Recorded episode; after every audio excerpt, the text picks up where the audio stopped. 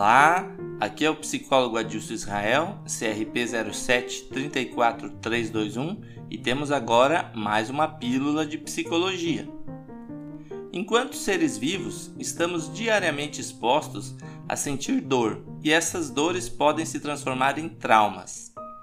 A palavra trauma por si só vem do grego e diz respeito a feridas, e na condição humana estamos sujeitos a diversos tipos de feridas.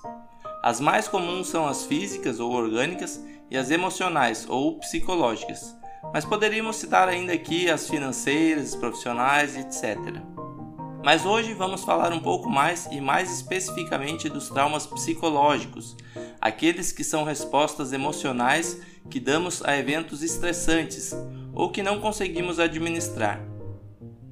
O trauma psicológico pode deixar feridas não só no emocional da pessoa, mas também na memória e até no conceito de identidade da própria pessoa. Quando alguma situação mexe com o trauma, a pessoa pode sentir uma série de emoções negativas de imediato ou até algum tempo depois.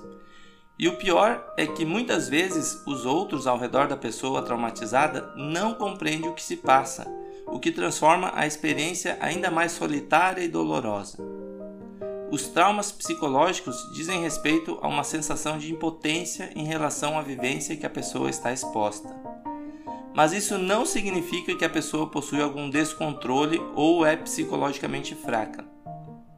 A pessoa pode sim ser muito forte e resiliente, mas ao passar por situações desproporcionais ou enfrentar estresses constantes, a pessoa teve a sua capacidade de gerir emoções dizimada, dia após dia ou em um único evento agudo.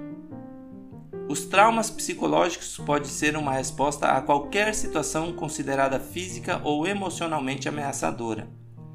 Podem envolver situações de perdas, como perda de pessoas por morte ou traição, perdas financeiras, roubos, violências, sejam violências físicas, emocionais ou abusos, situações não esperadas, como sustos, assaltos, acidentes de trânsito e situações crônicas de longa duração, como conviver com doenças graves, relacionamentos abusivos ou aprisionamentos.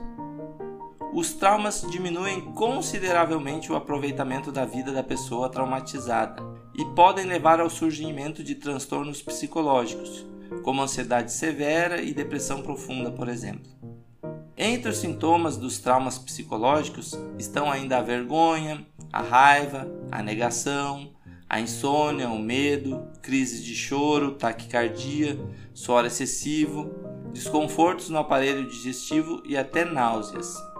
Além disso, pessoas traumatizadas se veem frequentemente em um estado de hipervigilância elas temem se deparar com qualquer acontecimento que as façam sentir a mesma dor do passado ou algo semelhante, e por isso entram em um estado de paranoia.